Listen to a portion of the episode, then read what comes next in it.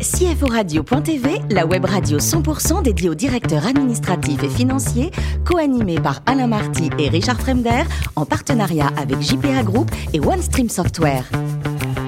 Bonjour à toutes et à tous, bienvenue à bord de CFO Radio.tv. Vous êtes 11 000 DAF et dirigeants d'entreprise abonnés à nos podcasts et nous vous en remercions. Sachez que vous êtes toujours plus nombreux à nous écouter chaque semaine. Vous savez également que vous pouvez réagir sur nos réseaux sociaux et notre compte Twitter CFO Radio-du-bas TV à mes côtés pour co-animer cette émission.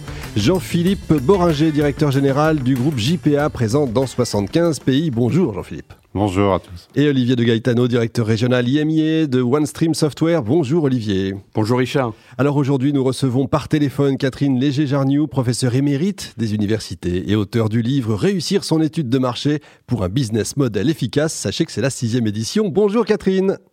Bonjour à tous. Alors, vous êtes né en région parisienne, vous avez un doctorat en sciences de gestion et votre carrière débute dans une boîte américaine, je crois. Hein oui, tout à fait. C'était quoi? passé, euh, quatre belles années dans une multinationale américaine, high-tech, innovante. C'était euh, c'était très sympa. Et quand on a, quand les Américains ont tout rapatrié ou beaucoup rapatrié aux États-Unis, euh, j'en ai profité pour prendre le large et vous devenez maître de conférence, responsable du master entrepreneuriat et projets innovants, puis professeur émérite. Euh, la question que j'avais envie de vous poser, c'est, euh, on n'est pas habitué, on, imagine plutôt les écoles de commerce pour la création d'entreprises. Est-ce que le monde universitaire est bien pourvu?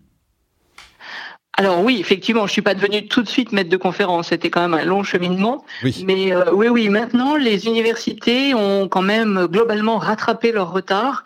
Mhm. Euh, elles ne sont pas toutes au même stade, toutes les disciplines ne sont pas euh, intégrées dans des programmes entrepreneuriaux, mais quand même euh, beaucoup, beaucoup d'étudiants maintenant, grâce notamment aux, pépites, peuvent suivre des programmes, peuvent euh, réaliser leur stage en tant que créateur d'entreprise. Donc il y a eu une vraie, vraie amélioration depuis euh, une dizaine d'années. C'est bon à savoir, c'est vrai qu'on n'y pense pas au départ. Et alors depuis août 2020, donc vous faites paraître la sixième édition hein, de réussir son étude de marché pour un business model efficace. Moi j'ai une question par rapport justement à l'étude de marché. Euh, Steve Jobs avait l'habitude de dire à propos de ces fameuses études que si on les écoutait, on aurait des bougies qui dureraient plus longtemps et des chevaux plus résistants au lieu d'avoir de l'électricité et des voitures. Qu'est-ce que vous en pensez vous? Oui, alors quand on a réussi, en général, on dit ça.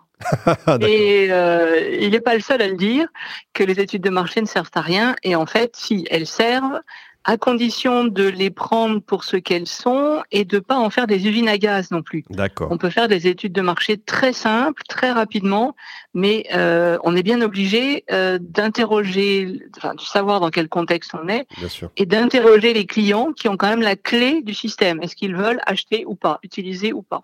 Très bien. Allez, Olivier. Bonjour Catherine. Euh, alors, Bonjour Olivier. Tout d'abord, euh, bah, je voulais vous faire un, retour. Euh, j'ai parcouru un petit peu le livre et je l'ai trouvé très pédagogue, notamment le, schéma de la marelle.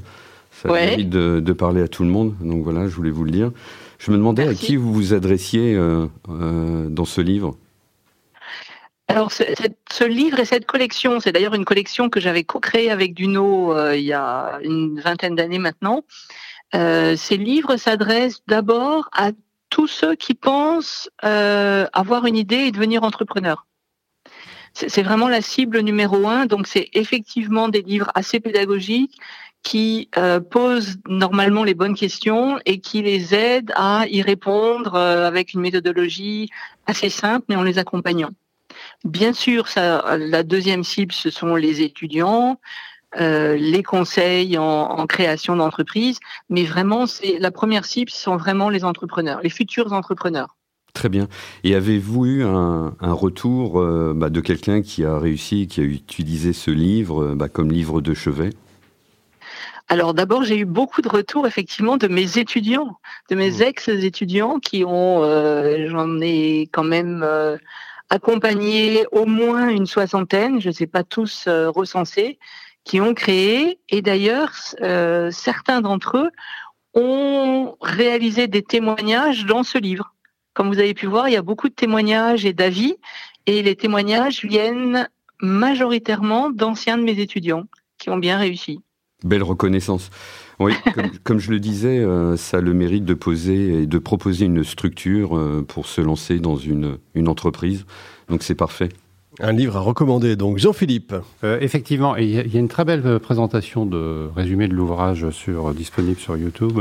Avec, euh, j'ai retenu une chose, c'est que l'étude de marché commençait par regarder les, réclamations des clients, oui, et, les faiblesses, identifier les faiblesses. Et c'est vrai que c'est quelque chose d'important. C'est pas bête. moi, j'ai une question.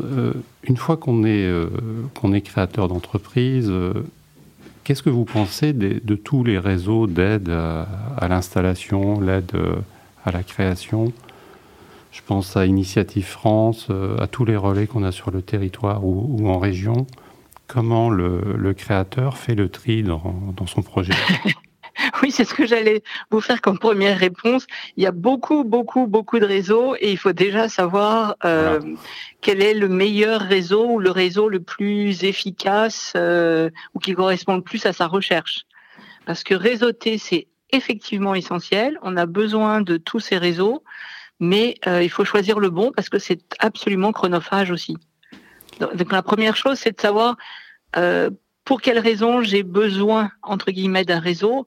Est-ce que c'est pour m'accompagner dans ma démarche? Est-ce que c'est pour euh, rencontrer d'autres euh, collègues entrepreneurs et discuter de nos problèmes? Est-ce que c'est pour euh, faire du business in fine? Voilà. pourquoi j'ai envie d'aller retrouver d'autres entrepreneurs? Parce que ça, c'est compliqué d'identifier le réseau. Tout à fait. Tout à fait, et surtout qu'il y en a vraiment. On est un pays euh, tout à fait dynamique sur euh, le plan associatif et sur le plan des réseaux. Et vraiment, euh, c'est assez compliqué effectivement pour les créateurs pour se retrouver. Alors, qu'est-ce que vous leur dites aux créateurs? Qu'est-ce que, pardon? Qu'est-ce que vous leur dites pour faire leur, leur choix du, du réseau de, eh c'est ça. De quoi ont-ils ont-ils besoin? De regarder aussi des réseaux. Par exemple, il y en a qui accompagnent uniquement, je pense au réseau Entreprendre, uniquement des créateurs qui visent une grande croissance, enfin qui visent de l'emploi. Donc, si vous visez de rester seul ou d'avoir simplement un employé, c'est même pas la peine d'aller voir le réseau Entreprendre. C'est pas la bonne porte. si vous voulez, euh, si vous êtes une femme et que vous voulez un réseau exclusivement féminin, bah, allez voir euh, les premières. Mmh. Si vous êtes étudiant, allez voir déjà le pépite euh, dans votre université ou dans votre école, et après vous irez plus loin. D'accord. Et ce qu'on voit beaucoup dans les créations qui sont des, semi-créations pour moi, c'est euh, les, études de marché faites par les franchiseurs. Qu'est-ce que, quel regard vous avez sur ces, ces études de marché? Alors j'ai un regard très clair. J'ai d'ailleurs fait une conférence une fois au salon de la franchise et j'ai expliqué aux futurs franchisés qu'ils devaient absolument, eux, faire leur étude de marché pour arriver avec, pour négocier. Parce que si on entend euh, les franchiseurs, qui sont des gens euh, très très bien par ailleurs, mais si on se base uniquement sur leur étude de marché, euh, ça risque d'être un peu compliqué parfois. Donc il faut vraiment, c'est une négociation, il faut arriver avec sa propre étude de marché. Oui, je suis bien d'accord. Moi, j'avais une question. Euh, c'est vrai qu'en France, euh, euh, on est plutôt, quand on va chercher des fonds, on a besoin de fonds, on, se tourne plutôt vers l'État, les fonds publics. comment ça se fait qu'on soit pas plus fort en business angel? Comment ça se fait qu'on n'ait pas des, grandes, allez, des licornes en France? Bah, c'est culturel quand même en France. L'argent, ça fait quand même un peu peur. ça, c'est une première raison. La deuxième, c'est que euh, souvent, euh, et c'est pas simplement une euh, un dicton ou une petite histoire, on préfère avoir euh, un gâteau moyen en entier plutôt que d'en avoir une part, mais d'un gros gâteau. Ah Donc on n'aime pas trop partager finalement les choses. et puis on se rend compte qu'il y a aussi beaucoup de créateurs qui n'ont pas très envie de croître.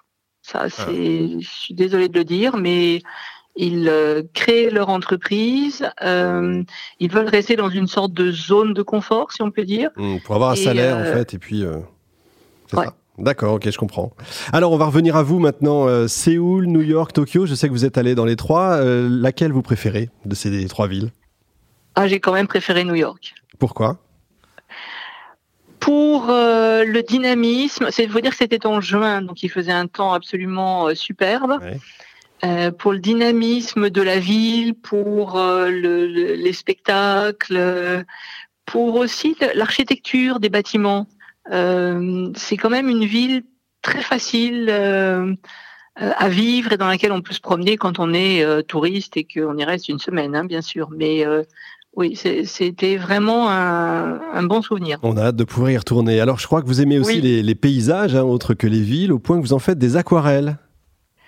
Oui, alors maintenant que je suis euh, une jeune et heureuse retraitée euh, bien active, je me suis aussi mise à l'aquarelle mhm. et euh, c'est un vrai bonheur. J'en ai fait, j'ai suivi un cours hier à distance pendant une heure et demie sur les, les carnets de voyage et c'est vrai que c'est un, un bon dépaysement, un bon déstressant et, et, c'est vraiment assez sympa de, de démarrer sur une page blanche et d'arriver à quelque chose qui tient à peu près la route pour une débutante, hein, bien sûr. Ça fait du bien de se, de se détendre, je comprends. Et enfin, vous soutenez, je crois, l'Académie de l'entrepreneuriat et de l'innovation. Qu'est-ce que c'est?